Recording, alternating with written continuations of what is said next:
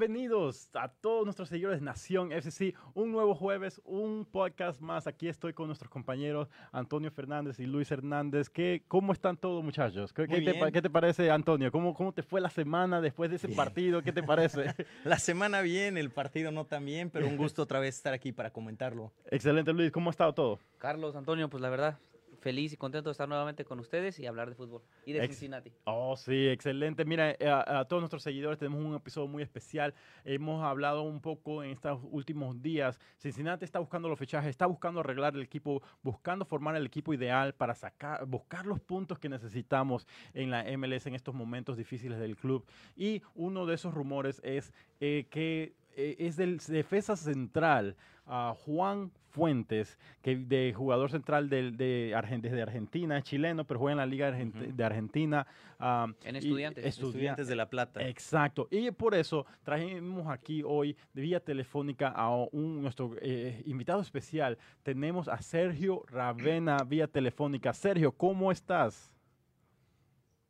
¿Cómo andan? ¿Cómo les va? Es un placer saludarlos desde la ciudad de La Plata y con esta expectativa que se genera en el mercado de pases con la salida de un jugador. El chileno Juan Fuentes, que llegó de la mano de un técnico que ya no está, Gabriel Milito. Llegó a estudiantes como un jugador fundamental para el cuerpo técnico que tras un par de derrotas dejó el cargo. Hoy el entrenador actual de estudiantes es Leandro de Sábato que ya sabe que no va a contar con Juan Fuentes, que ha perdido mucho terreno desde lo deportivo, se están buscando jugadores en esa posición, por lo tanto el chileno hoy tiene la alternativa más fuerte y esa es ir al fútbol de los Estados Unidos, la Major League Soccer, que hace minutos termino de hablar con el agente de Juan Fuentes, que me confirmó que entre miércoles o jueves harán una oferta formal a estudiantes de La Plata para lograr la salida de este internacional chileno,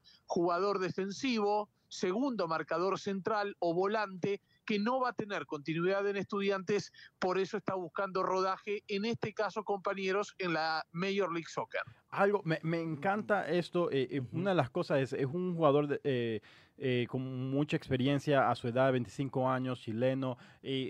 pero una de las cosas, se hablaba, buscando en redes sociales, no conocía mucho del jugador. Notábamos que fue titular en, estudiantes, ¿verdad?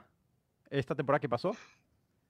Claro, fue titular mientras Gabriel Milito fue el técnico, un jugador que Milito lo tuvo en el O'Higgins de Chile. De allí lo conoce, por eso lo pidió, lo incorporó, porque es un jugador polifuncional mm. que puede ocupar cualquiera de los puestos de defensa o también moverse en la posición de volante central en la mitad de la cancha. Pero lo que sucede es que cuando se fue Milito, lo que perdió es continuidad y lo que perdió es eh, esa, esa posibilidad que le daba el técnico saliente que lo tenía como uno de sus favoritos. Finalmente, con el técnico nuevo, que es un hombre de la casa, Leandro de Sábato, lo que está imponiendo es eh, algunos jugadores del club, de la cantera, poner jugadores juveniles y darle rodaje para que vayan ganando experiencia en un fútbol argentino que producto de la pandemia está paralizado. Hace más de 190 días, los jugadores están recién volviendo a los entrenamientos,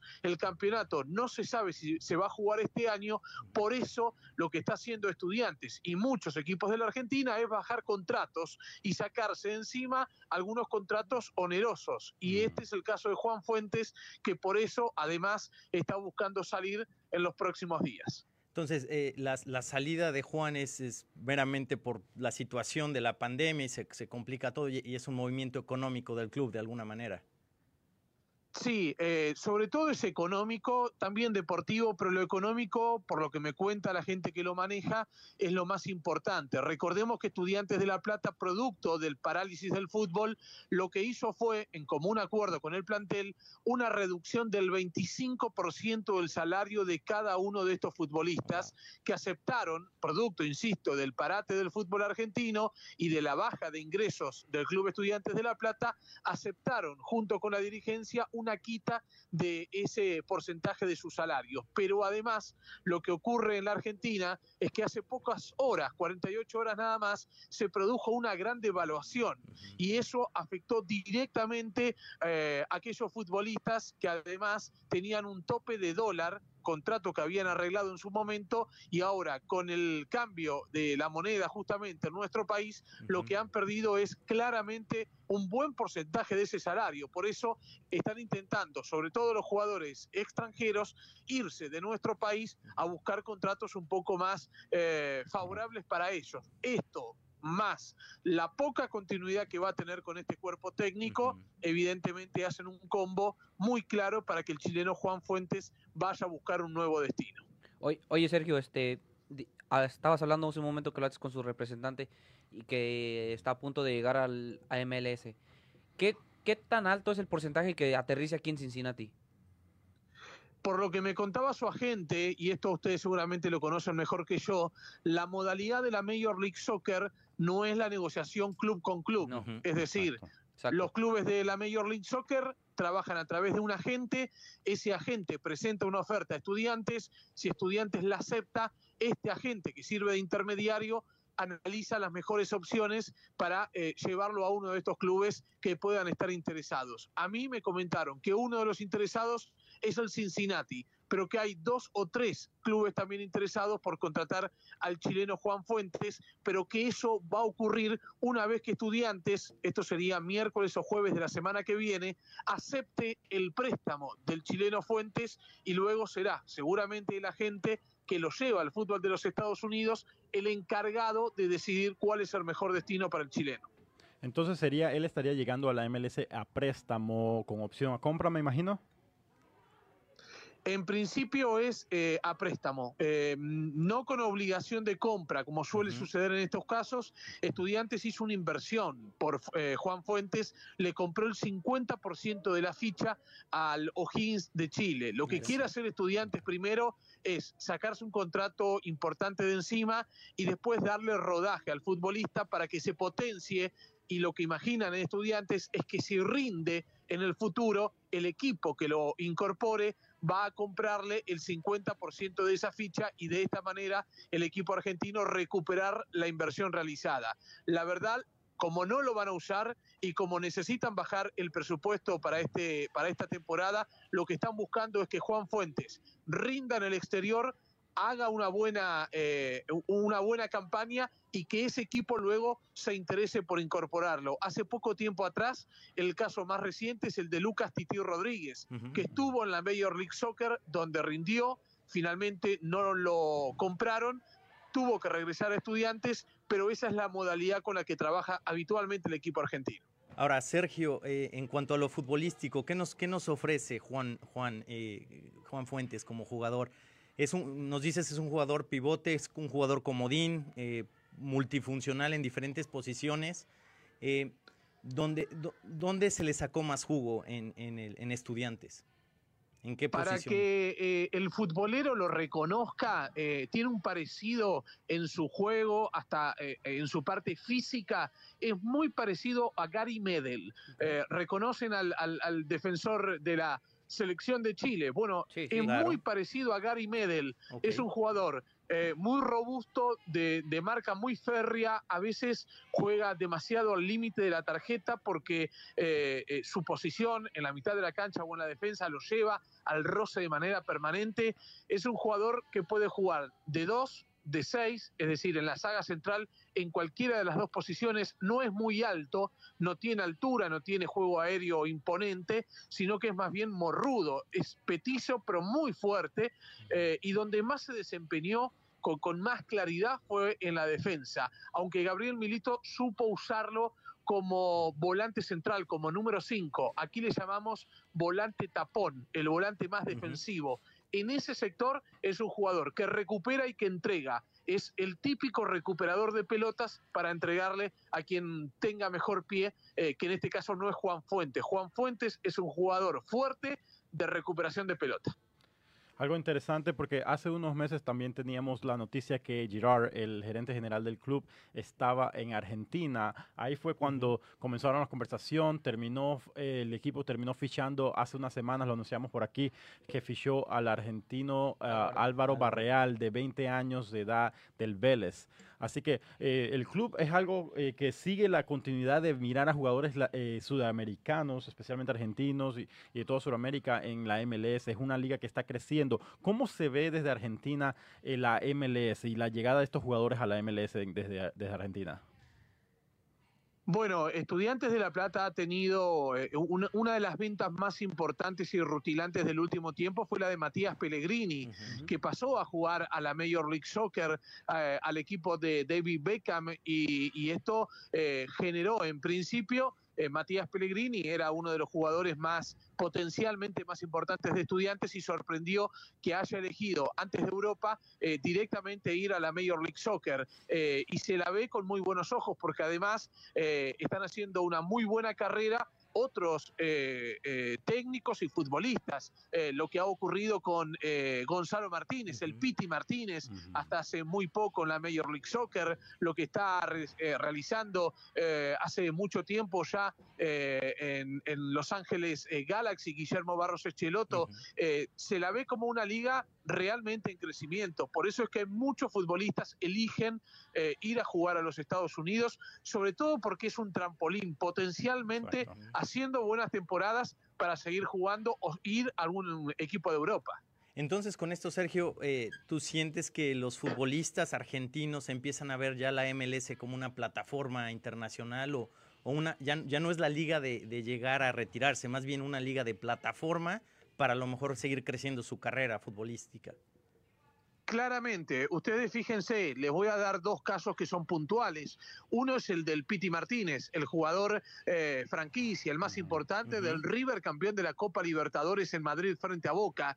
Ese Piti Martínez que tenía eh, muchas variantes para ir a jugar a diferentes equipos hasta europeos, uh -huh. decidió por el fútbol de los Estados Unidos. Nicolás Figal, jugador uh -huh. defensor de Independiente de Avellaneda, en su momento también citado para la selección argentina hace poco tiempo atrás, también terminó yendo a jugar eh, al fútbol de los Estados Unidos. Se lo toma como un fútbol en constante crecimiento, donde eh, por supuesto sirve de trampolín, haciendo buenas campañas para ir a jugar eh, a otras latitudes. Y además lo que tiene el fútbol de los Estados Unidos, que no tiene el fútbol sudamericano sobre todas las cosas, es una muy buena garantía de contratos importantes, donde esos contratos que se ofrecen se, se, pagan, donde no hay deudas, con claro. franquicias muy ordenadas. El fútbol sudamericano va por el carril absolutamente opuesto, con equipos que están endeudados, con dirigentes que no cumplen con su palabra, con jugadores eh, que tienen que ir a buscar otros rumbos porque lo que le ofrecen finalmente no se lo cumplen. Con todo este desorden como es el fútbol argentino,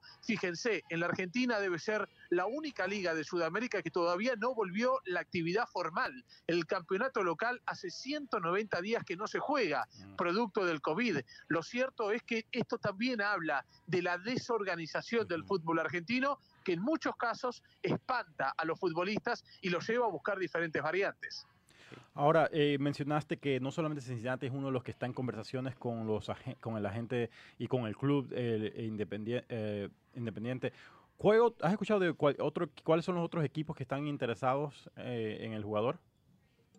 No, no, no, no trascendió. Eh, hay algún nombre que anda dando vuelta. Se habló del eh, Atlanta, okay. eh, pero pero solamente eh, el agente con, con, el que yo hablé eh, me dijo que quería mantenerlo en reserva hasta el próximo miércoles. Yo puntualmente, sabiendo que iba a charlar con ustedes, pregunté por Cincinnati y me dijo, te lo puedo confirmar, es un pero no me eh, no, no, se aventuró a darme las otras porque según me comentó yo no sé de qué manera trabaja la gente de la Major League Soccer estos suelen tenerlo eh, con mucho cuidado hasta uh -huh. dar a conocer cuál va a ser el equipo de destino del futbolista elegido. En este caso Juan Fuentes eh, sí el agente entiendo que, que está trabajando en tres o cuatro variantes. Una es el Cincinnati Okay. Oye, Sergio, estabas hablando de que este estudiante se quiere deshacer de su contrato porque es un poquito grande. ¿Cómo de cuánto estamos hablando, no sabes? No, son contratos importantes en pesos argentinos. Eh, eh, es difícil hacer la traducción eso en dólares, sobre todo con la devaluación eh, fenomenal que ha Uf. tenido la Argentina en las últimas 48 horas. Imagínense que el dólar aquí eh, estaba a 100 pesos argentinos y de un día para el otro pasó a estar 135 pesos Wow. argentinos. Una, devaluación Golpe que llevó a que jugadores, para que usted tenga una idea, eh, Juan Fuentes tenía un dólar arreglado con estudiantes, un dólar de 70 pesos. Hoy el dólar en la Argentina sale 140. Esto significa Mm. que el caso de Juan Fuentes es paradigmático, le ha pasado a muchos. Hoy tiene el 50% del valor de su contrato. Al contrato que firmó, hoy perdió casi la mitad. Eh, eso habla que eh, muchos están buscando otros horizontes, porque sobre todo los extranjeros que cobran en pesos argentinos, lo que hacen es cambiarlo a dólares, sobre todo aquellos que giran sus eh, ingresos a, a- a sus familias en el exterior. Claro. Y por supuesto, no es lo mismo comprar un dólar a 70 pesos, eh, como había arreglado Juan Fuentes con estudiantes, a un dólar hoy de 140, es decir, exactamente el doble. Esto, esto es algo preocupante, Sí. me imagino, para el, el fútbol profesional de Argentina. Eh, esto, esto, ¿Cómo se están viendo las cosas? ¿Esto puede ser más a largo plazo o, o, especialmente esto es un resultado de, lo que, de, del- de la pandemia? ¿Cómo, cómo se ve la situación del fútbol profesional en Argentina? Es muy complicado porque aquí hay un, un cúmulo de factores. En un país que venía golpeado de cuatro años de neoliberalismo y- de un gobierno que, que lo llevó a la deriva de la mano de Mauricio Macri, eh, llegó un gobierno nuevo eh, en diciembre del año pasado con Alberto Fernández y se encontró con una pandemia. Apenas asumió, eh, se encontró con una pandemia. Es decir, la crisis económica se juntó con la crisis de COVID y, y con la imposibilidad de salir a trabajar producto del aislamiento. Eh, y en esto seguimos. Desde el 20 de marzo que empezó la cuarentena o este aislamiento obligatorio, eh, la economía eh, eh, ha decrecido y los sponsors, los socios de los Claro. clubes, aquí los clubes son sociedades civiles, están sustentados por la cuota del socio. Los socios dejaron de pagar, producto de esta crisis económica, eh, eh, su cuota social. Los sponsors también han caído, eh, los derechos de televisión también se han detenido y todo esto ha hecho que los clubes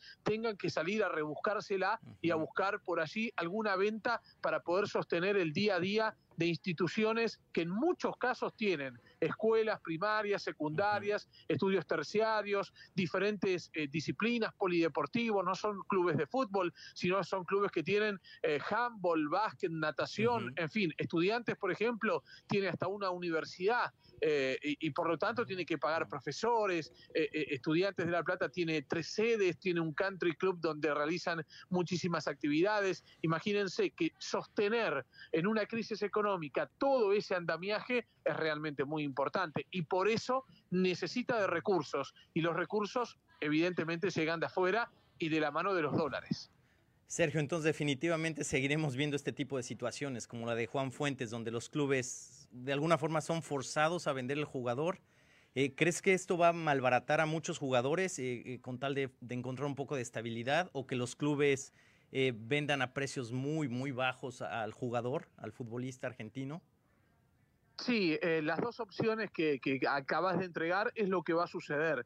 Eh, para que tengan una idea, eh, hace 48 horas Estudiantes de La Plata se desprendió de un jugador titular, Nahuel Esteves. Eh, ¿Y saben por cuánto eh, el contrato del préstamo o, o el préstamo que pagó el equipo italiano por, eh, por eh, Nahuel Esteves? 300 mil dólares. Wow. 300 mil dólares para el fútbol internacional realmente Sí, sí, parece no. ser muy poco dinero, pero para un equipo de nuestro país es realmente mucho. Por eso aceptó un contrato muy bajo con una eh, posibilidad de compra por parte del conjunto italiano, pero se desprendió de un jugador que era titular en este equipo de estudiantes de La Plata. Es diferente al caso de Fuentes. Fuentes no es titular, por lo tanto, todas las partes coinciden que lo mejor es la salida del futbolista chileno, porque Estudiantes se quita de encima un contrato muy importante, porque el futbolista eh, eh, eh, que está perdiendo prácticamente el 50% de su contrato arreglado en su momento, producto de esta devaluación de la Argentina, están todos de acuerdo que la salida de Juan Fuentes va a ser un hecho.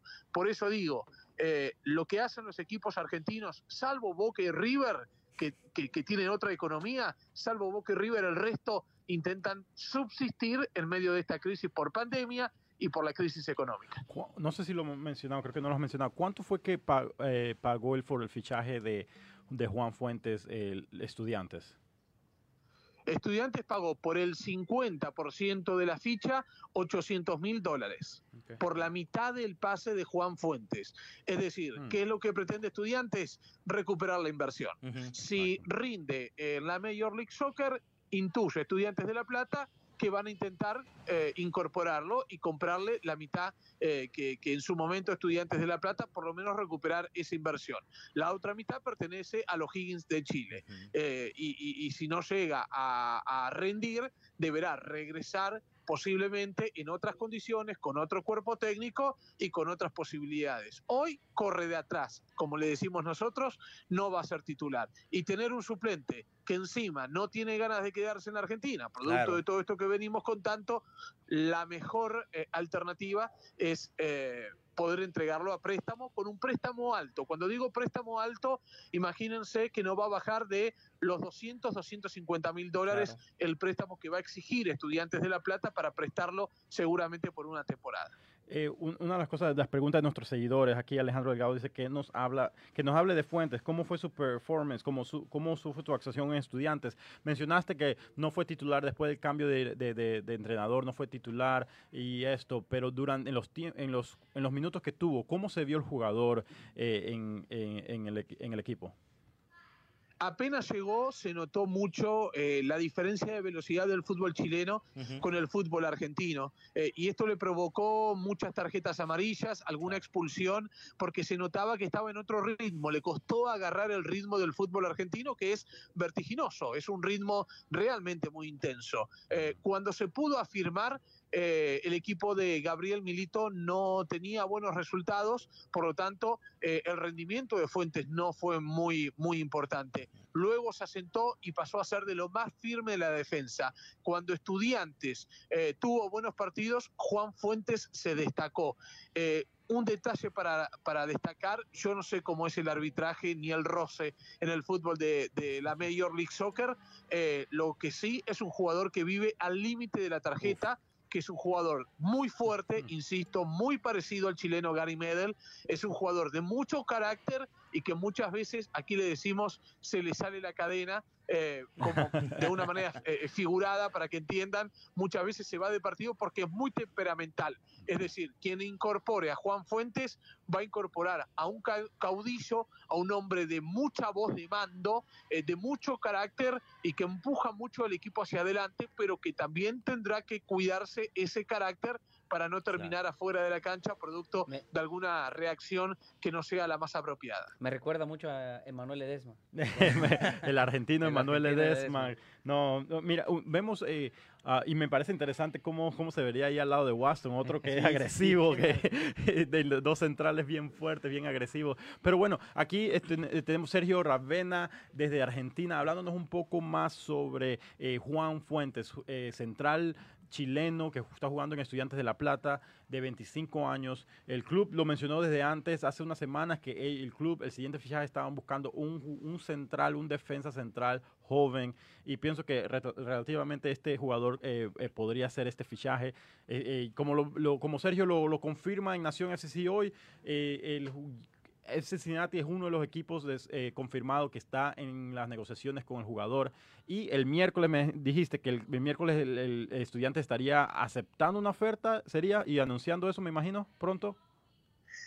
Sí, eh, por lo que me contaba la gente, el miércoles, a más tardar el jueves, llega la oferta de la gente de la Major League Soccer a Estudiantes de La Plata eh, y allí es donde van a tener que eh, afinar un poco el lápiz para ver si se ponen de acuerdo en las condiciones del préstamo. Están todos de acuerdo. Estudiantes lo quiere prestar, el futbolista se quiere ir, la Major League Soccer está interesado en él y además un detalle que me comentaba su agente hace un rato, la intención de Juan Fuentes es retornar a la selección chilena, volver a esa consideración que perdió producto de sus eh, flojos rendimientos, producto de que estudiantes ha tenido malos rendimientos. Juan Fuentes cuando jugaba en O'Higgins era considerado y citado habitualmente a la selección de Chile. Cuando llegó a la Argentina le costó, como les contaba, eh, ponerse a tono, por eso su intención es ser considerado para la selección de Chile pensando en las eliminatorias que están por comenzar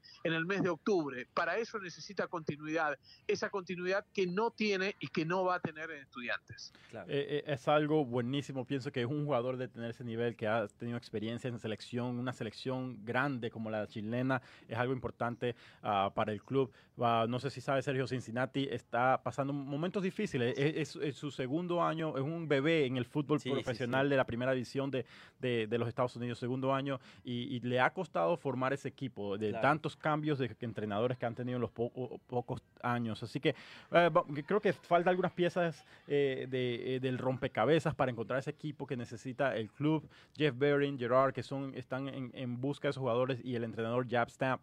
Vamos a ver si eh, termina Juan llegando. Eh, como decimos a nuestros seguidores, estamos hablando sobre Juan Fuentes, un, jugador que, que, que, confirmado aquí en Nación SC. Eh, SC está en negociaciones con, con, su, con su agente y a ver qué, qué pasa con, con esto.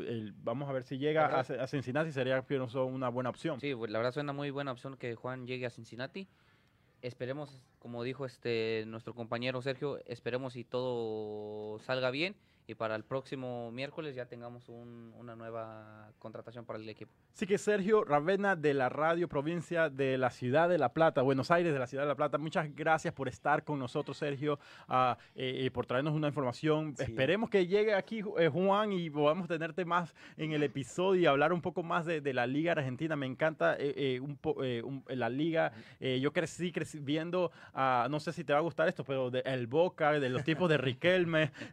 así que, pero muchas gracias por estar con nosotros eh, en, Nación, por, por tomar tu tiempo y estar con nosotros esta noche. Bueno, para que, para que veas que no solamente no, no, no tengo ningún problema, durante 10 años de mi vida relaté la campaña del Boca de Bianchi, así que te podrás imaginar. muchos partidos muy interesantes ahí. Me acuerdo por ahí uno de contra Chivas.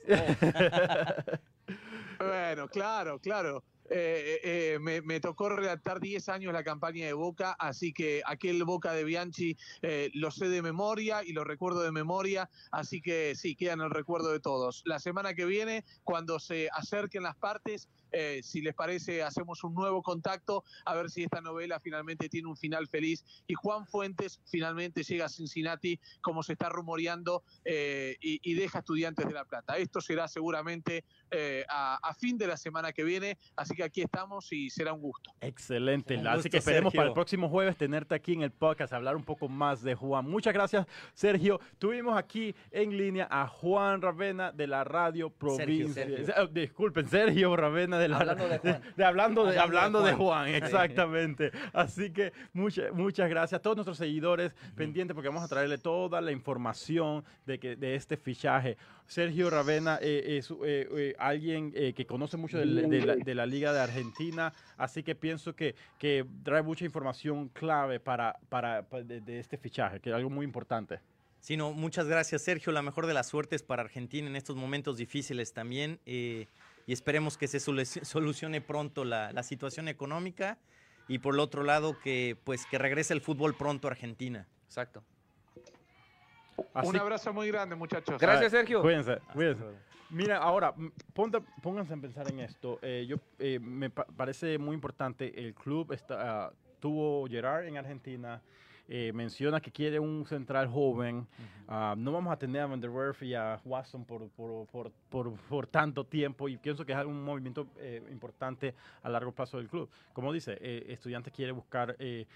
recuperar dinero. Exacto, recuperar la inversión del jugador. Y, y, perdón, este, Antonio, pero y Juan, y como dices tú, este, Carlos, Juan es un jugador de 30 años, o sea que todavía tiene demasiadas este, temporadas por vivir aquí y jugar en la MLS. Creo que así se da el- el- la opción a este fichaje, creo que sería buena contratación para Cincinnati. Y, y con la tendencia de lo que hemos visto, de lo que está pasando en Argentina y en algunos otros países, está dando libertades a jugadores mm, a explorar otras cosas, ¿no? Y el, y el que estén viniendo a la, a la MLS creo que siempre beneficia a la liga. Exacto. Y, y bueno, en este caso, si llegara a Cincinnati, qué mejor, ¿no? Que tener un, un- otro jugador internacional, pero de un calibre, de ese calibre y con esa experiencia ya en, en- en- no, solo, no solo en la Liga Argentina, sino también a nivel selección. No, y, y la, la pieza clave de todo esto, creo que el- nos lo dijo este Sergio. El jugador quiere irse porque quiere re- recuperar el contrato y aparte ser un- una pieza titul- este, eh, titular en su selección. Creo que si mientras el jugador esté contento y sabe el que quiere llegar a una liga que está apenas creciendo como es la MLS, para que lo consideren en su selección, le va a ir muy bien.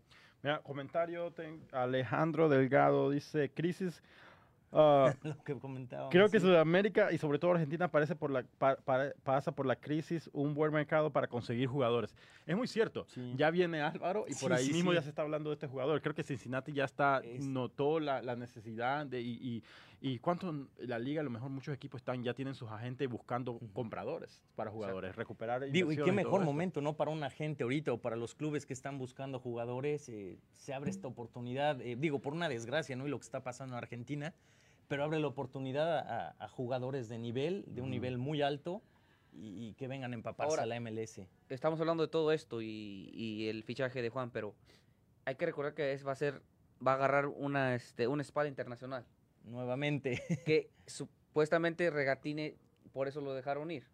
Entonces, ¿qué es lo que va a hacer el equipo? Mira, tenemos... ¿Dejam- mira, ¿Dejamos ir a alguien? vamos a decir esto, no teníamos ningún espacio, para que tengan una idea, no teníamos ningún, ya teníamos todos los espacios internacionales internacional, eh, lo estaban usando. Álvaro eh, fue fichado antes de nosotros saber eh, que había un espacio internacional, no había nada. Álvaro fue fichado. De, a- eh, y de eso es lo que íbamos a hablar. Regatín, lo anunciamos la semana pasada, fue, anunci- fue anunciado que, que, que extrañaba a su familia y de repente se, se, va, del, se, va, se va del club. Quiere regresar a su país y todo eso, creo- eh, o a, a Francia creo que es. Así que Ujú. a- a- a- regresa a su país y todo esto. Y ahora se abrió ese espacio internacional, que me imagino que Álvaro el primero que, que, que- Lo va a que agarrar. está- lo, lo va a usar. Todavía, si viene Juan, otro de ese jugador internacional, todavía hay otro, pero acuérdense, se firmó Álvaro eh, manteniendo en mente que había un, uh, uh, un, eh, creo que era eh, Van der Werf eh, o Sí. Titón, que los que estaban eh, a punto de recibir a ciudadanía en Estados Unidos. Y eso iba a abrir otro espacio internacional para el jugador. Así que el club está con Álvaro, todavía no tenemos espacio internacional y ya se había fichado. Claro. Así que tu- pues, podría ser que el club dice, bueno, en cualquier momento le sale la ciudadanía a- al, a- al, al- al jugador y, y- y- de ahí se, se, eh, se- se Pero- soluciona todo. Pero es curioso, ¿no? Porque hay muchas incógnitas todavía flotando y no se, no se, nada está cierto en papel, nada está este, Dice nuestro compañero Alejandro, aclarado. Titón y De Plan están muy cerca de obtener De- sus de green Ah, ahora, pues, yo pienso que de, de seguro esos jugadores importantes que, que, eh, no, ahorita mismo, especialmente de plan, no creo que debería estar usando, eh, por lo que ha mostrado en la cancha, no es un jugador El consistente lo suficiente para tener, para estar usando o gastando, pues se nos suena tal vez un poco fuerte, gastando el, un espacio internacional. Normalmente el espacio internacional son para traer ese jugador que en serio va a ser un jugador de impacto a tu club. Ah, de plan ha tenido sus buen partido Es y malísimos partidos. sincero, sí. Exacto. Así que ah, eh, esper- esperemos, le salga el espacio internacional, pienso que les- sería algo positivo para, para The Plan porque eh, se le saca eso de- del hombro de su- que está tomando un espacio internacional. Ahora, quiero suponer que el club ya, ya tiene esto contemplado, ¿no? No creo que se pongan a, a- A a contratar dialogar y a, y a platicar con jugadores internacionales sabiendo que no hay el espacio en el Exacto. equipo. Entonces, me imagino, ya han de saber, ah, no, a lo mejor ya es muy posible que estén de verdad muy cerca Titón y de plan de, de obtener su green card, o ya hay algún otro plan ahí, porque lo de Regatín también sucedió de, de lunes a martes y ya no está aquí.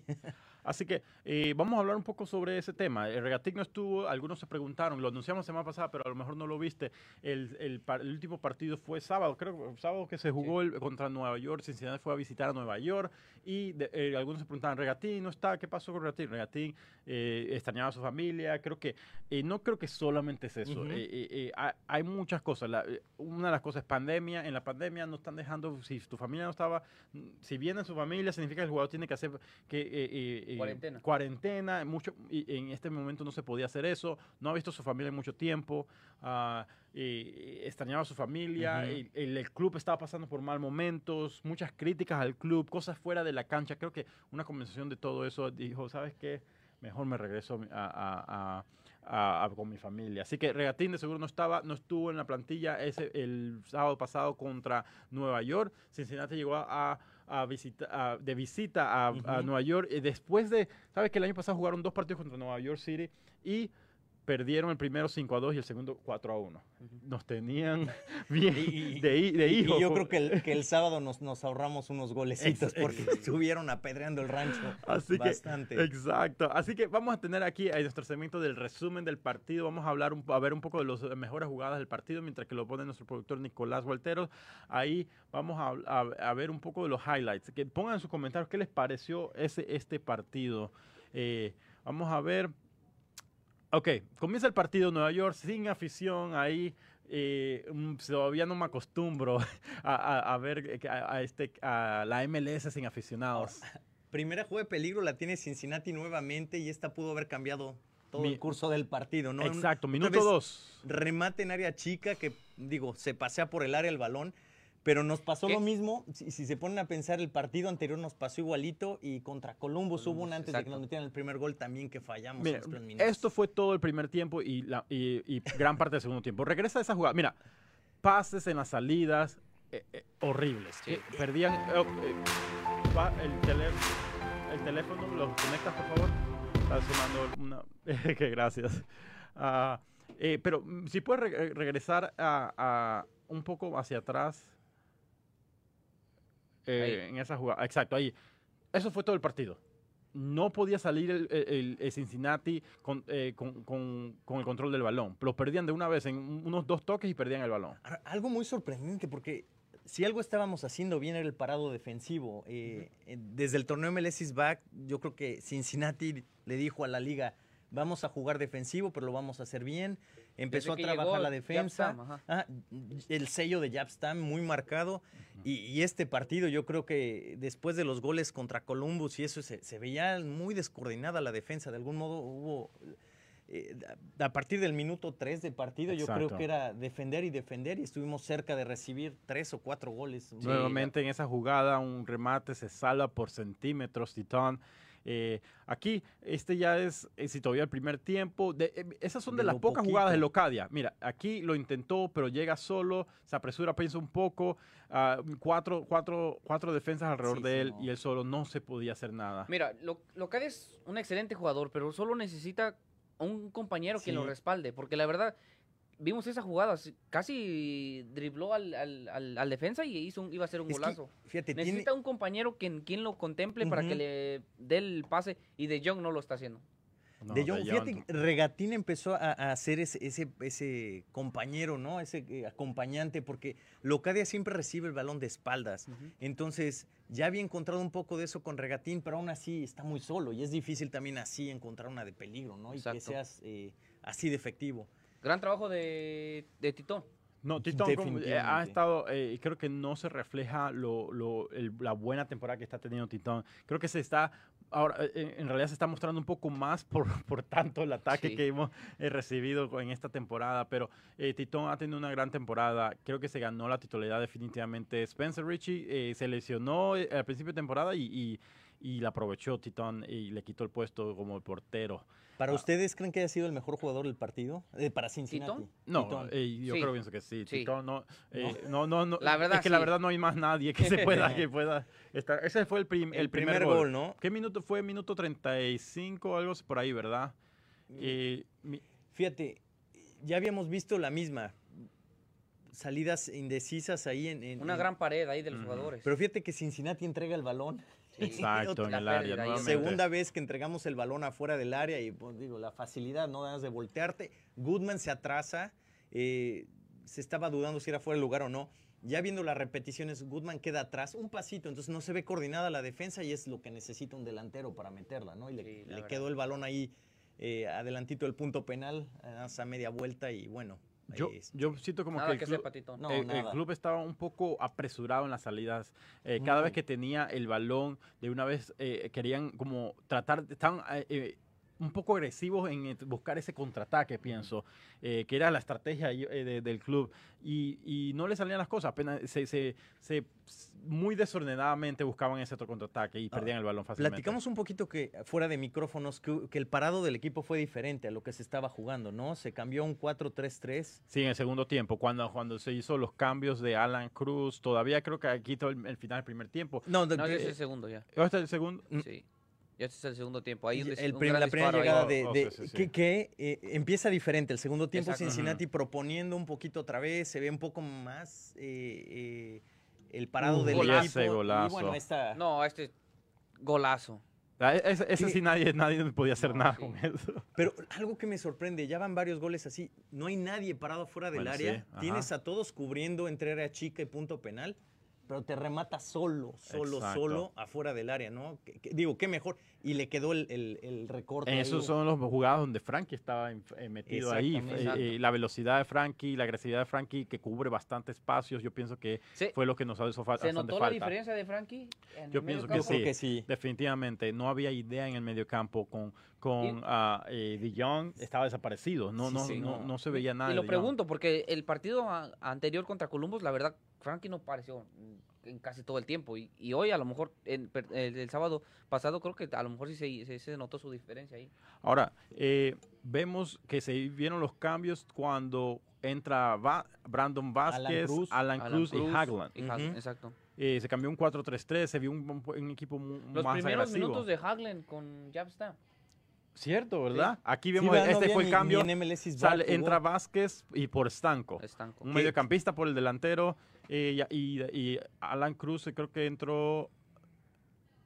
A ver, eh, si esta es la jugada, pierde el balón, Fíjate, y queda solo ahí. Algo que, que noto mucho, cada vez que FC Cincinnati hace presión, genera presión en el oponente, encuentra este tipo de jugadas, porque ya vamos dos o tres partidos que comentamos, la presión del equipo influyó a esta jugada o a que rebotara el balón, y en esta le quedó bueno ahí de, de a, a, A Brandon. a ¿Quién fue- Brandon ¿De quién fue el pase? O de Haris oh, Medellín. Sí, Medellín. La verdad, Pero Wow. fíjate que esa presión, porque la- es un balón controlado de New York, este, de Nueva York, y al salir la pierden, robamos el balón y acaba en el gol de, de Brandon. Sí, creo, creo que la verdad, el, el- como lo dices tú, compañero Toño, creo que el, el, pre- el pressing hacia el- de Cincinnati, cuando se dedica a presionar al, al contrario, puede sacar buenas buenas jugadas y lo vimos en este gol de, de Brandon Vázquez. Ahora, definitivamente un mejor segundo tiempo, ¿no? Sí, eso yo creo que estamos sí. todos de acuerdo. Este, el equipo mostró otra cara y este y como decíamos, esos, esos momentos de presionar al rival te generan oportunidades y, y por lo menos vimos tiros de esquinas. Esta, un Esta remate gran- ahí. Gran parada del portero, ¿eh? Cincinnati tuvo unos grandes, unos Kendall 15 le remató ahí. Uno- ey, por aire, Kendall, na- nadie se la gana. No. No, es un Eh, monstruo eh, allá eh, atrás. eh, bueno, adelante, ajá, en el ataque. Atrás o adelante de por aire. No, pero eh, eh, Qué reflejos. una, una de las cosas que Cincinnati tuvo unos buenos 15, 20 minutos en el segundo tiempo. Al final, al minuto 80, por ahí fue cuando ya... eh, eh, eh, ahí está. Sí, sí, no. ¿Cómo es que se llama este, el central de, de Nueva York? Ch- ah, oh, Chanot, ¿no? Chan- Chanot. Chanot, eh, imagínate, él eh, comenzó a, a tirarse al piso, comenzó a hacer estos tipos de faltas, ya tra- tratando de bajar el, el- el ritmo El de juego ritmo de juego. Cincinnati. Y le funcionó. Se, ya de ahí se calmó todo el partido, Cincinnati no pudo encontrar los espacios y se calmó el ataque de, de Y Cincinnati. lo comentamos, ¿no? Fue a partir del gol de Brandon. Dijeron, oye, espérate, Cincinnati Exacto. también este, está atacando bien. y, y recurrieron a hacer tiempo a este tipo de faltas, interrumpiendo jugadas. Exacto. Y bueno, pues este fue, fue la historia de los últimos 10 minutos del partido. Sí, la verdad, a mí lo, a, a pesar del- de la derrota, lo positivo fue el gol de Brandon Vázquez. ¿Por qué? Porque no ha tenido los minutos que a lo mejor nosotros pensábamos que iba a tener Sí. llegando a la delantera de Cincinnati. Y este gol le va a quitar mucha presión que, que traía guardada. ¿Por qué? Porque es su primer gol con Cincinnati y aparte este hacía mucho que no anotaba un gol este en la MLS. Creo que este este gol esperemos que sea el primero del, de muchos y que siga con Es, es su cuarto gol en su carrera este, en la En la MLS. Pero es, es bajo lo mismo. En Atlanta, ¿a quién tenía este como. A titular? Joseph ¿no? Martínez, Joseph sí. Martínez. Entonces, Exacto. campeón de goleo y arrasó esa, esa temporada, la arrasó. Entonces, y acá está Jürgen Jürgen Locadia que no creo que le vaya a quitar la, la titularidad. No, no, No, no, es cierto, porque con Locadia, con lo que le están pagando, creo que ya es puro no, con nombre le, le están jugando en ese pero caso. eh, digo, y si, y si ves eh, por la cantidad de minutos que ha tenido, un gol en, ¿qué será? ¿Qué llevará jugados? ¿Media hora en, todo el- en todos los partidos? Es, es- yo creo que pues es bueno el gol. Tengo una pregunta para los dos. ¿Qué les parece esa dupla? ¿Qué piensan? Son dos cosas. Eh, eh, ¿Piensan que una dupla Locadia y Vázquez pueda con- eh, funcionar a largo plazo? Porque si te pones a pensar, son dos jugadores que son similares en la forma que son jugadores que tienen que, que recibir el Pero- balón. no, no, no es tanto, no es uno que eh, Vázquez no, es- no es uno que puede jugar atrás de, de, de Locadia. Eh, ¿Cómo funcionaría esa, esa dupla? Pero tu pregunta es que jueguen de inicio los dos. Exacto, o- exacto. esa- en vez no de, lo en hemos vez de- visto, ¿verdad? No Exacto, hemos visto ningún hasta, partido. Hasta en ese partido, en la- Ok. cuando entró Vázquez, eh, siempre ha sido, siempre fue Locadia Regatín o Locadia Cubo. Cubo. A-. Ahora, eh, ¿podría ser Locadia Vázquez? ¿Qué piensan en, en ese, en esa, en esa, esa dupla? Es, es algo que no, bueno, no hemos visto los entrenamientos este, y no, no sé cómo lo trabajen, pero es que yo creo que Locadia necesita a alguien que le esté distribuyendo balones al espacio, porque es- lo hemos visto y lo decía Luis en esa jugada donde se descuelga. Es muy bueno en las descolgadas. Eh, Si, si tienes un delantero para hacer poste, al menos que tengas a alguien que de verdad te distribuya, Exacto. va a ser efectivo. Pero si lo pones de poste y no hay quien te mande el balón, por mucho que estés ahí, este, porque por lo regular él parte de, de un poquito de tres cuartos de cancha hacia gol. Y Brandon se me hace más un jugador de área. Sus goles por lo regular es, es- es en área chica, área grande y a media vuelta es un jugador más de área, ¿no? un delantero de área. No sé cómo funcionaría como dupla. Ahora, ahora es difícil, es difícil. Y más que nada por, por el concepto que han mostrado Jobstam, que nada más este, juega con un delantero y dos este, extremos a los lados. Pero, ¿por qué no intentarlo? A lo mejor, si no están funcionando las cosas en el campo de juego con tus ideas futbolísticas, ¿por qué no inventar algo nuevo y jugar con dos delanteros? Adelante puede ser un poquito más, este... Podemos ser un poquito más ofensivos. Exacto. Tenemos comentario, tenemos a... Es Wilson del Eh, Casillero, sí, ¿no? Wilson del Casillero. Saludos muchachos desde Indianápolis. Gran programa el día de hoy. Saludos Wilson, gracias por, por tu sintonía. Una de las cosas, estamos hablando del partido de, de- Ujú. de este sábado. Ah, um, ahora, vimos que funcionó eh, por esos cortos minutos Locadia Vázquez. ¿Creen que vamos a ver Locadia Vázquez desde los no- primer minuto este, este sábado en Nueva York nuevamente? El, el club va a visitar Pues- al otro equipo de Nueva York este, este, este sábado. Puede ser una posibilidad, porque ahora ya no teniendo a Regatín, le, le va a buscar pareja. Ya con Cubo se intentó varias veces, no ha resultado del todo. Mm, De hecho, no ha habido goles. Este, y ahora funcionó por unos minutos. Podría ser una prueba de inicio. No sé. Sí. Brandon gustaría- para mí sigue siendo un jugador de cambio porque no ha tenido la oportunidad como titular. Como titular, lo- cuando inició como titular tampoco pasó mucho. Exacto. Pero era cuando estábamos jugando al, al camión A en mí- la portería. A Entonces, mí el que me gustaría ver este de titular es a Alan Cruz. Creo que cuando No, sí, sí. desde Ah, que sí. entró en el segundo tiempo, este Cincinnati fue diferente. Tuvo más oportunidades este, a, las ofens- a la ofensiva, este junto con este mm, haciendo buena dupla con con Yao. Creo que la verdad me gustaría ver un poquito más de, de Alan Cruz en el campo de juego. Hemos visto que ha perdido la titularidad con Jabstam. Me gustaría verlo de titular, este ahí acompañado con un, Y que- un Frankie Y Amaya. creo que también parte no es tanto perdió la titularidad, esta- ha tenido eh, lesiones, varias Lesiones. lesiones Exacto. esta temporada que am, creo que le ha afectado es- eso y Frankie sigue creciendo su futbolísticamente. ah, de Jong lo están, siguen probando. Y Cuando Sí. traes a un jugador de ese nombre, creo que van a, a- van a ponerlo y probarlo de una vez. eh, en- eh, va a ser titular. Am, no ha funcionado, pero es de Young, viene del Ajax y a veces como lo, ven como, ¿saben qué? Él lo, lo, lo ficharon para que venga a ser titular. Así Pero- que Pero no, No. está funcionando. A mí, la, que- la verdad, a mí, Mm. De Jong no, no me parece que es el jugador que Cincinnati ocupa para que distribuya los partidos. El, el 10, el que te mande un centro, el que juegue de sombra con este Locadia o Brandon. No sé, la verdad, no sé si es el juego o el estilo de, de, pero la verdad, que De Jong no ha aportado Pa- nada. a para el Cincinnati. peso de su nombre, es un jugador que pasa desapercibido en muchos momentos del Ajá. partido. No lo notas hasta que por ahí le, le- le cae un balón, pero no es un jugador que estés constantemente Mencionado, viendo cómo exacto. referee. Sí, no es alguien que se menciona constantemente en el partido. Yo creo que él no termina de cuajar con el equipo, no, no sé qué sea, pero no. n- Yo creo que no es lo que se esperaba del jugador. No sé si es por el esquema de juego o sea el jugador, pero no, no ha logrado conectarse con, con el equipo de la forma que se esperaba. Exacto. Ahora, Y más que nada que lo trajeron para que, que hiciera dupla con su este compatriota este Jürgen Locadia. Jürgen Locadia. Y, y aún así ni, ni siquiera, ni con él, ni con Brandon, ni la verdad, ni con nadie. ahora me- me- la- lo que me gustaría ver los tres en la media cancha, Harris, Medellín, ah, Alan Cruz Sí. y Frankie, Frankie Amaya. Eh, Frankie ya va a estar eh, disponible este sábado. Eh, recuerden que eh, no, no pudo jugar el partido contra Nueva York, New York City, porque eh, por acumulación de tarjetas amarillas, tenía cinco tarjetas amarillas ya, así que se perdió el partido contra Nueva York. Pero regresa este sábado nuevamente contra Nueva York, New York Red Bulls Ahora los ahora. Red Bulls. Ahora los Red Bulls. Eh, estuvimos en ese primer partido contra los Red Bulls, ah, cubriendo desde Nueva York. fue el último, partido. ¿verdad? Antes de la pandemia estuviste por allá. Exacto, el pri- ese fue el primer partido de la temporada. Después vino Atlanta y por ahí mismo se canceló todo. Ah, pero eh, ese fue, creo que terminamos. Tres, ese fue el que te quedó 3-2 o 2-1. Un- Atlanta, los dos. pri- 3-1. 3-1 fue. 3-1 o- de o visita. 3-2, Gol de- 3-2 creo que 3-2. fue.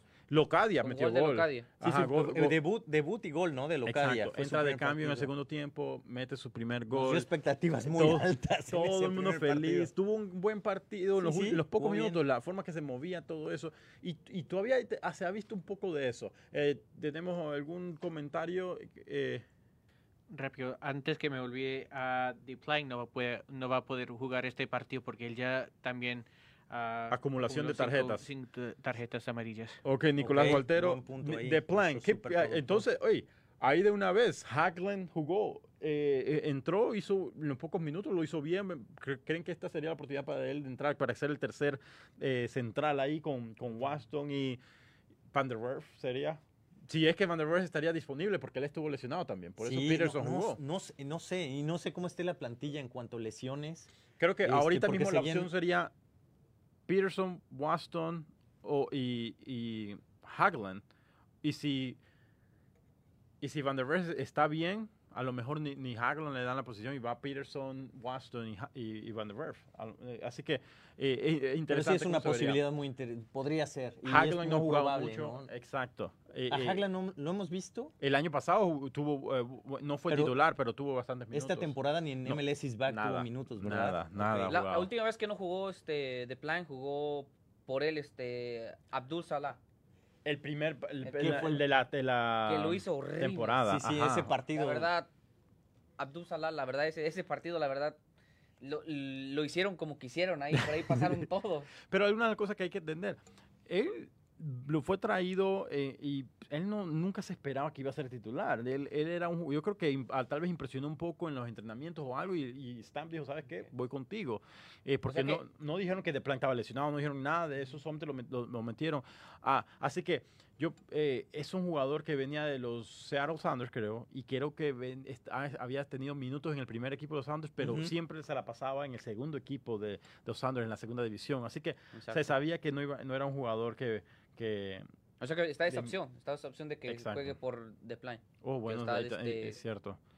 Vamos a ver, ah, este sábado a las 7 de la, 7 de la noche eh, Cincinnati visita Nueva York. Mañana le tendremos la, la previa del partido con más información sobre este partido. Va a estar excelente. Así que vamos a ver, ¿tienen alguno, alguno o- otro comentario para este, por- para, eh, de- sobre este partido? Vamos, ¿Alguna otra cosa? Sobre este, digo, nada, más que dejó mucho que desear en el primer tiempo el equipo. Eh, yo creo que a nadie le gustó el primer tiempo. No nos gustó que la forma de juego. Yo creo que a, que a la afición y a- en general fue un muy mal, muy mal primer tiempo. Se componen las cosas. Hubo un intento ahí diferente. Probó una, una formación diferente. Es muy probable que regrese a su estilo de juego porque le ha funcionado. Este, esperemos que se, se haya aprendido de esta derrota nuevamente y, y- y- y ver un mejor funcionamiento el, el sábado contra, Sí, la- contra los Red Bulls. Pronóstico sábado.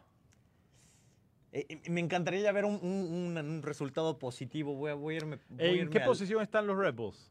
Eh, rápido, si puedes fijarte eso mientras que vamos allá aquí. ando. Por ¿Qué ahí- piensas? híjole. Te, te la puse de, de- de una Sí, vez ahí. sí, sí, me- me Luis, ¿qué piensas? ¿Qué piensas luego, tú, Luis? luego. Te, do- te doy unos segundos para que pienses. Mira, la, la verdad, me gustaría este, ver este, al, equipo un poquito más este, acertado en las transiciones, como lo, lo- lo hablabas tú, saliendo del portero eh, desde su cancha hacia adelante. Creo que fue esa fue la clave. Las pérdidas de balones fue, fue lo que los ocasionó los goles este, a Cincinnati. Me gustaría ver que trabajaran un poquito más en eso y, hicieran más eficaces sus transiciones. Creo Pero- que el, el- el equipo está en, en un momento decaído, por- ya que desde que se, se reinició la, la MLS no hemos tenido un, este, un, ni siquiera un empate, no hemos obtenido ni siquiera un punto, solo contra Bueno, los cero ceros. los 0 ceros. Pero Pues me- se jugó bien en esos partidos, se Sí, paró no se bien juega mal. defensivamente. Sí, pero creo que últimamente en estos partidos hemos visto un poquito más decaente a la defensa que habíamos visto en el MLS back. Creo que en el MS en MLS back vimos un equipo diferente a lo que estamos viendo ahora. Pero esperemos que todo esto se componga y el equipo salga como resultado. Voy por el empate 1-1. Empate a 1 a uno. 1. ¿Gol de quién? Jürgen. Oh, Jurgen Locadia Locadia regresa, regresa sí. con el gol. Eh, tenemos eh, Ah, sí, sí, una aclaración de... Entonces Nick. los Red Bulls están en 14 ¿ok? y New York City FC está, en, en- está empatado pa- por ah, 16. las- ah, 16 ok, puntos. con 16. Oh, pero ¿en qué Ah, en posición puntos, están? perdón, em, en posición serían media- Los Red Bulls creo que están en la novena posición, sí, tal están vez. por ahí de media tabla. En séptima, siete, séptima, en séptima. la Séptima. séptima posición, ok. Ah, Ahora, eh, ¿qué piensas sobre eso? Te di unos minutos de pensar. Un partido importante. Sí, los New York Red Bulls siempre han tenido un equipo muy consistente en la MLS. Es- tienen un gran equipo. Tenemos una historia negativa contra ellos. Ahora- nos elimina, su segundo equipo nos eliminó en la última temporada de la USL. Pero los recordemos que los sorprendimos allá en, la, en el MLS is back. Exacto. Cierto, cierto. Entonces puede repetir la, fue la sorpresa, digamos. Y vamos a darle una victoria a FC Cincinnati, que ya quiero cantar un gol bien. este, vamos a decir 2-1. 2-1. 2-1. Ya Uh. no me pidas quién va a anotar los Ah. goles, Quien los anote, quien porque bueno, sea, quien sea, quien Quien sea de, sea. de autogoles si que- No, yo pienso que Cincinnati regresa a la, a la, a la defensiva organizada. eh, va a jugar un, un- un equipo bien organizado, aunque falte de plan. Creo que va a ser bueno porque le va a dar oportunidad a otro central como Peterson o ah, eh, ahí en, ese- en esa posición de los tres centrales. Yo pienso que va a ser entre Peterson y Hagelin. Ujú. Podría ser Hagelin, que vio minutos y se vio bien, Se tuvo bien, un, tiro a gol de cabeza. ah, eh, así que pienso que se va a ver bien la defensiva, como los últimos partidos de esos 0 a 0. pero en este caso vamos a regresar con un 1 a 0 y creo que Jurgen Locada también regresa al gol. Ah, Un mira. 1 a 0. 1 a 0. O- 1-1, 1-0. 2-1. 2-1. Vamos a ver, vamos a ver. Entonces, así que eh, ya saben, nosotros vamos a estar aquí pendientes con toda la información de este partido o lo que sea. Una vez que tengamos más información sobre Juan Fuentes, vamos a estar aquí da- eh, compartiéndola con ustedes. Vamos a estar en contacto con Sergio, ah, eh, Sergio Ravena desde Argentina, que nos está, ah, es nuestro contacto, que nos está ayudando con esta información desde Ar- Argentina, desde la ciudad de La Plata. Sí, sí. Así que En exclusiva, eh, Carlos. exacto, En la- exclusiva nos dijo que, se- que había contactado con su Exacto. agente. agente y Cincinnati era uno de los que estaban en la pelea por su fichaje. Ahora, muy interesante cómo se maneja, ¿no? En Argentina la noticia sale y pum, se explota, todo el mundo lo sabe. Y aquí todo es un secreto, nadie quiere decir pasan los días, se rumora, pero no pasa nada y nadie, nadie Oye, da el paso Yo, adelante. yo, yo estoy de hace rato tratando de sacar información de los resultados de la academia del equipo y no, no, No, quieren no, no hay anunciar. nada, No hay nada, nada, nada. No, no, el club no ha anunciado nada de, la- de los resultados. Algunos seguidores nos estaban comentando qué pasó con los, los resultados del debut de la MLS. Next y todo eso. Y, y- y- y traté de averiguar con el club y, y to- por ahora no se está anunciando ningún resultado. Así que imagínense, todo aquí en la MLS se, se trata muy, muy callado. Tenemos que, llamar, que sacar nuestro contacto Sí, sí, desde estamos- Sudamérica. Ahí mandamos a hacer los contactos al mundo. las piedras ahí.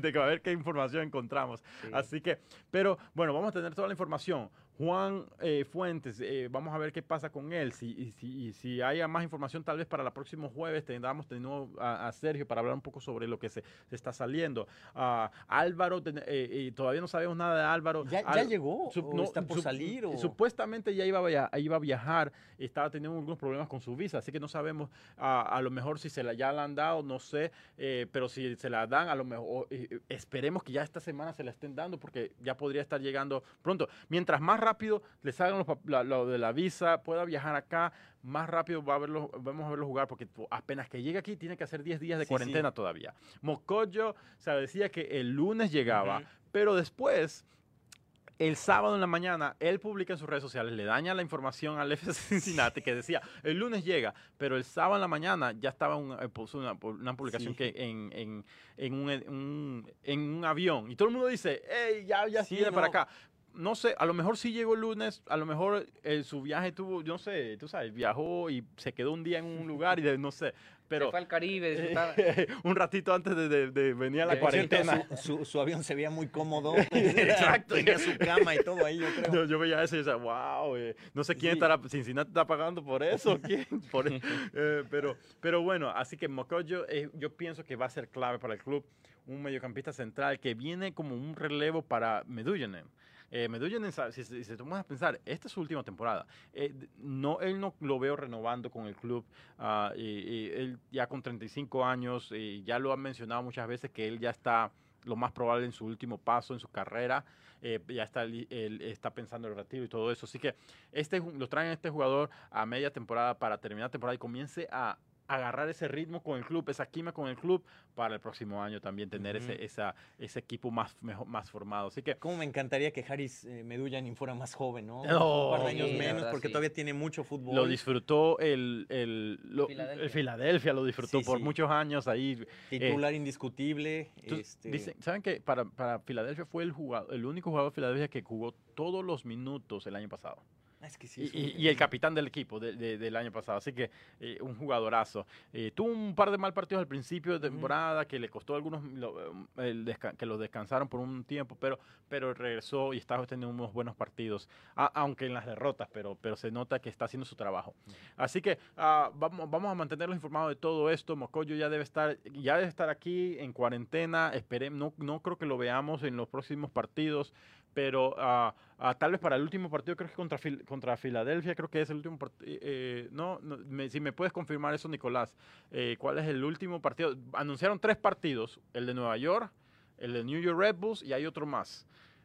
Permíteme, lo tengo aquí. Entonces, el, el próximo partido es este, este sábado New, ajá, New York Red Bulls. contra los New York Red Bulls y después vuelven el jueves, eh, perdón, el miércoles Ujú. Aquí para jugar contra Filadelfia y después Ok, viene se van a, a jugar contra el, a New York City así otra vez um, Ok. en su casa el Oh, ok, ok, ok, ok. 26. Ok, entonces tal vez contra el New York, City, New York City lo veamos, vamos a ver. Así que vamos a ver, de ahí los mantendremos informados de todo lo que está pasando. verdad, esperemos que los fichajes que ahora están ya confirmados de Álvaro y Macocho ya regresen, este, perdón, este, que allá aterricen en Cincinnati para que empiecen a hacer equipo con los jugadores y acoplarse a la liga. No, Exacto. y ver cómo los incorpora Yapstam, ¿no? En, en la alineación y en todo el funcionamiento del equipo. Sí. Me- me- eh, me- Deja- ¿Me dejas mandar un saludo a mi amigo Pepe, Pepe Garza? Saludos, hermano. Gracias por el Saludos. apoyo, viejo. Gracias, gracias por siempre apoyarnos. Tenemos mucha gente que, no- que nos está apoyando. Gracias a todos los que se han Sí. estado sintonizando las últimas semanas. A muchas personas estaban ahí en los comentarios y todo. Así que eh, gracias por todo el apoyo. Eh, vamos a ir, ¿tienen algún otro comentario? Si no, vamos a ir terminando este episodio. Bueno, ahorita que hablabas del apoyo, nada más quiero decir, llegamos ya a los 3000, Uh, sobrepasamos, ¿no? Pasamos ya los, los los- 3000 este, seguidores. Les agradecemos de verdad Exacto. muchísimo el que nos sintonicen, el que nos acompañen, el que vean las publicaciones, todo lo que se pone de la USL con, con nuestro querido compañero este, Hoffman allá en Argentina. Ajá. Este, ahora vamos a estar teniendo contacto con todos estos, estos personajes de, de la Liga, Suda- sí, Liga Sudamericanas. Ajá. Y bueno, y, y- y qué, qué mejor para, para nosotros, ¿no? Gracias, Exacto. gracias por acompañarnos. Exacto. Exacto. La Eh, verdad, 3.000 se- 3.000 seguidores era... Se veía imposible desde que comenzó todo esto, Carlos. La verdad, este, agradecidos con toda la afición que ha estado ahí pendientes de nosotros. Este, comentarios buenos, malos, la verdad, se aceptan todos. Como, como empezamos a decir, somos aficionados que llevamos la información para aficionados. Exacto. Eh, y como decíamos, nosotros no nunca nos imaginábamos, yo decía, cuando com- comenzó todo esto. Algún día tendremos 3.000 seguidores. Esa fue la meta principal desde que fue que nació NCC fue creado y vamos a, la, vamos a llegar a 3.000 seguidores. Pero yo, yo decía en unos 10 años tal vez, pero Sí. pero en unos tres años y medio, cuatro, no, como cuatro años creo que, eh, que son, que hemos estado con Nación, hemos logrado esto y no, son, no contando todos nuestros seguidores y nuestras otras páginas de Facebook y también de Instagram y Twitter. Así que ya saben, síguenos en todas nuestras redes sociales, en, en Instagram, en Twitter, Facebook, también pu- pueden escuchar el podcast después de, de que lo ven aquí en vivo, lo, tienen, lo pueden escuchar por Spotify y también por... ah, iTunes. I- iTunes o a Apple Podcast, ahora que Apple lo llaman, sí, Apple Apple Podcast. Así que ya pueden estar pendientes escuchando todo desde su carro, donde sea que estén. Así que muchas gracias por el apoyo a nuestros sponsors, Sammy's Craft Burgers, Western Hills Sports, eh, Sports Mall y The Job Center Staffing. Gracias por siempre apoyarnos. Este episodio es traído a ustedes por nuestros sponsors. Así que no se, no se olviden, la próxima semana a las 7 de la noche, un nuevo episodio de Nación SC Podcast. Nos vemos hasta la próxima semana. Hasta luego.